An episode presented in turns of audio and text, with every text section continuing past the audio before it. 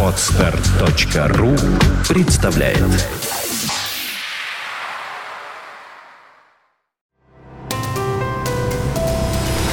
Здравствуйте, уважаемые слушатели! Редакция сайта бухгалтерия.ру подготовила для вас обзор самых обсуждаемых новостей недели с 3 по 9 сентября.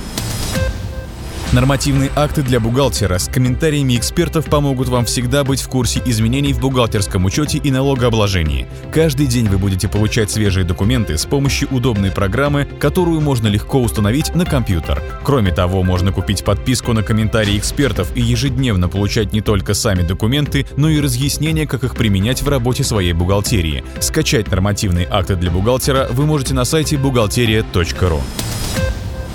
Со 2 сентября этого года вступил в действие новый порядок присвоения, а также изменения ИНН налогоплательщика. Налоговый номер теперь присваивается российской организации при постановке на налоговый учет при создании или реорганизации. Также ИНН получают граждане при постановке на учет по месту жительства, месту пребывания, либо по месту нахождения недвижимости или транспортного средства. Граждане, которые не являются предпринимателями, могут не указывать ИНН в декларациях и заявлениях. Здесь нужно указать только свои персональные данные. Чиновникам разрешат работать до 70 лет.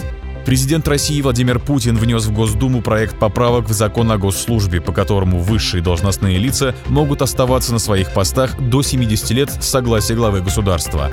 Как говорится в пояснительной записке, такая льгота необходима для сохранения кадрового потенциала. Напомним, что сейчас госслужащие работают до 60 лет, в исключительных случаях до 65 лет. Расходы на взятки и коммерческие подкупы нельзя включать в состав расходов при налогообложении. Об этом сообщает Минфин.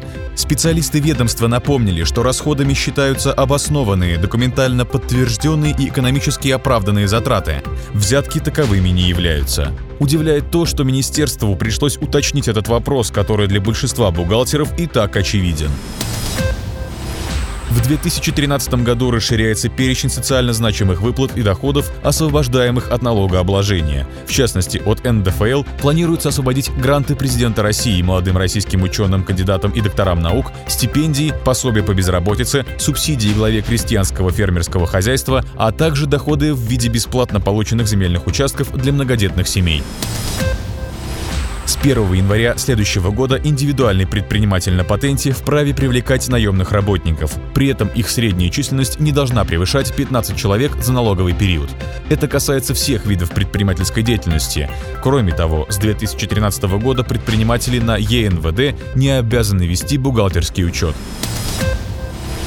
Государственная Дума рассмотрит законопроект, запрещающий применять схемы использования заемного труда в их нынешнем виде. Это связано с тем, что работодатели, которые прибегают к помощи заемного труда, просто-напросто экономят как на зарплате, так и на условиях труда. Напомним, что в настоящее время в законодательстве никак не регулируется правоотношений в этом вопросе, то есть заемный труд и не разрешен, и не запрещен. Граждане могут получить имущественный налоговый вычет по расходам как на покупку квартиры, так и на ее чистовую отделку. Причем независимо от того, производилась такая отделка до момента выдачи свидетельства о госрегистрации или после. На этом мы заканчиваем обзор важных событий за неделю. Самые актуальные новости вы всегда сможете найти на сайте бухгалтерия.ру. Спасибо, что вы были с нами. Слушайте нас через неделю.